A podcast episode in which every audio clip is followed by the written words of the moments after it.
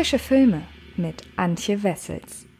Hallo liebe Friends und herzlich willkommen zu einem neuen Podcast aus der frische Filmreihe hier bei Fred Carpet. Und wer weiß, welchen Podcast ihr diese Woche zuerst hört, deshalb könnte auch dieser Film äh, oder jetzt dieser Podcast der erste sein, den ihr von uns im neuen Jahr hört. Also daher auch nochmal an dieser Stelle ein frohes neues Jahr von uns an euch. Ich hoffe sehr, dass es für euch 2021 besser läuft als 2020. Wenn ihr 2020 so oder so ein gutes Jahr hattet, möge 2021 genauso gut laufen. Ja, falls ihr einen der anderen Podcasts schon gehört habt, dann könnt ihr das Ganze jetzt überspringen, beziehungsweise braucht nicht so genau aufpassen. Aber ich möchte es auch an dieser Stelle noch einmal sagen, es wird sich im Rahmen von frische Filme hier bei Fred Carpet ein wenig was ändern, denn die großen Filmbesprechungen zu Neustarts im Kino und auch im Streaming werden in Zukunft hauptsächlich hier im Podcast besprochen. Es wird nur noch wenige Einzel-Review-Videos auf dem Fred Carpet-Kanal geben, was ein bisschen damit zu tun hat, dass sich das Internet in Zukunft mit noch mehr positivem Content bestücken möchte. Ich habe keine Lust mehr auf großartige Verrisse, auf großartige Rants, auf sonst irgendwelche negativen Sachen. Und ich möchte natürlich auch die Filme, die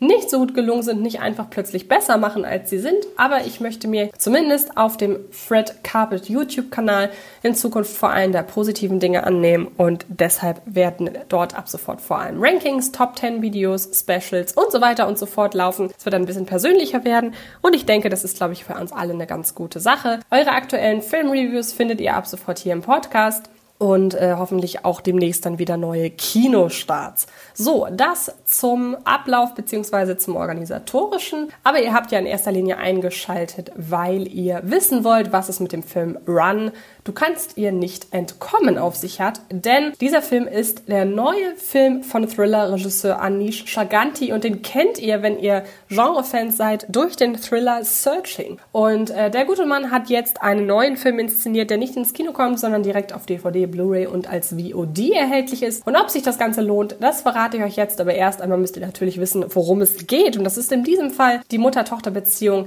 zwischen Diane und ihrer 17-jährigen Tochter Chloe, gespielt jeweils von Sarah Paulson und der Newcomerin Kira Allen. Ja, bislang wächst ihre wächst die 17-jährige Chloe in völliger Isolation bei ihrer Mutter auf und ähm, jeder Schritt, den das junge Mädchen seit ihrer Geburt gemacht hat, wird von ihr kontrolliert. Doch als Chloe beginnt allmählich flügge zu werden und sich um einen College-Platz bewirbt, bekommt die unnatürlich enge Verbundenheit zwischen Diane und ihr immer beängstigende Züge.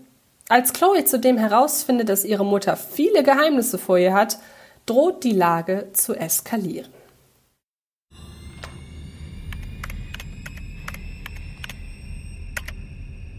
Keine Internetverbindung.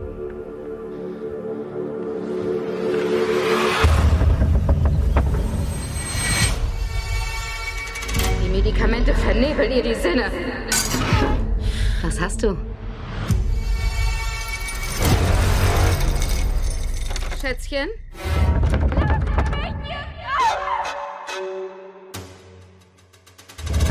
Du brauchst mich.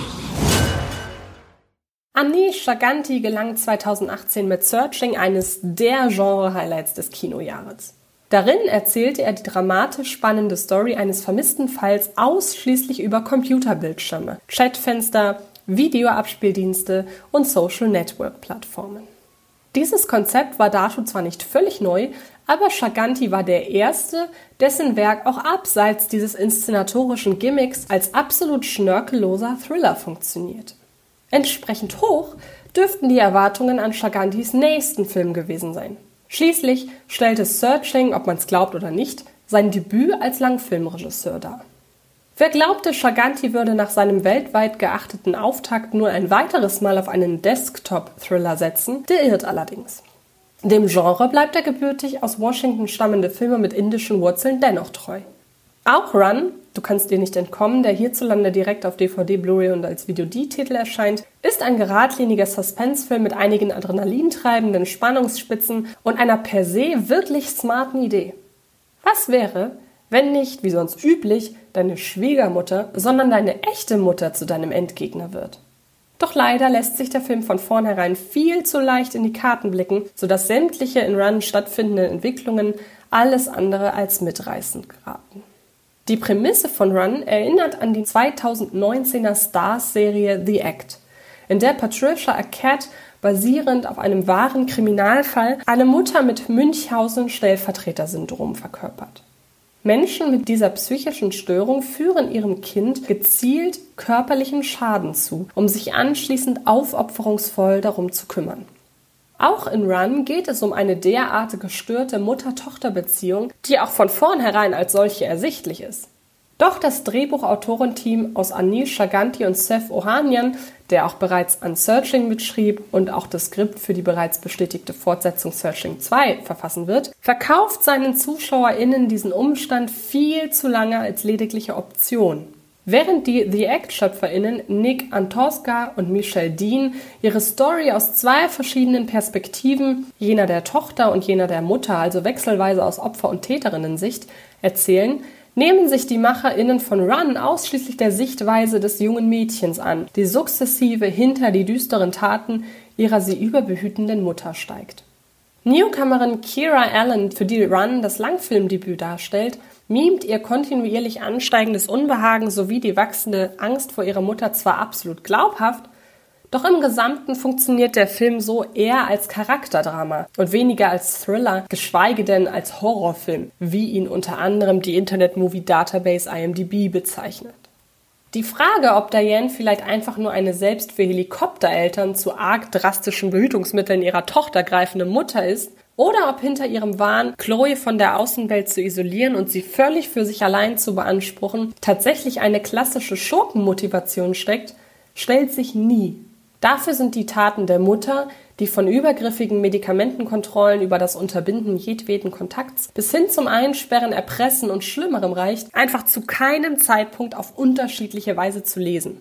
Das Verhalten der Mutter ist zutiefst bösartig und durch nichts zu entschuldigen. Sarah Paulsons im wahrsten Sinne des Wortes Wahnsinns-Performance tut ihr Übriges. Die American Horror Story Darstellerin stellt die psychische Störung ihrer macht- und kontrollbesessenen Diane offen zur Schau und greift dabei hin und wieder auch zu Overacting, das aus ihrer Figur einen fast schon karikaturesken Comic-Schurken macht.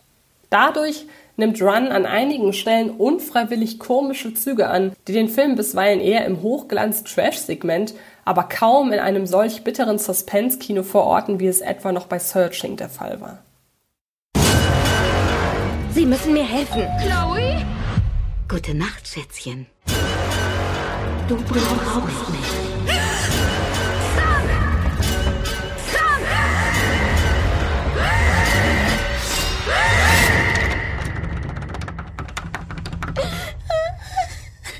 Du hast es rausgefunden.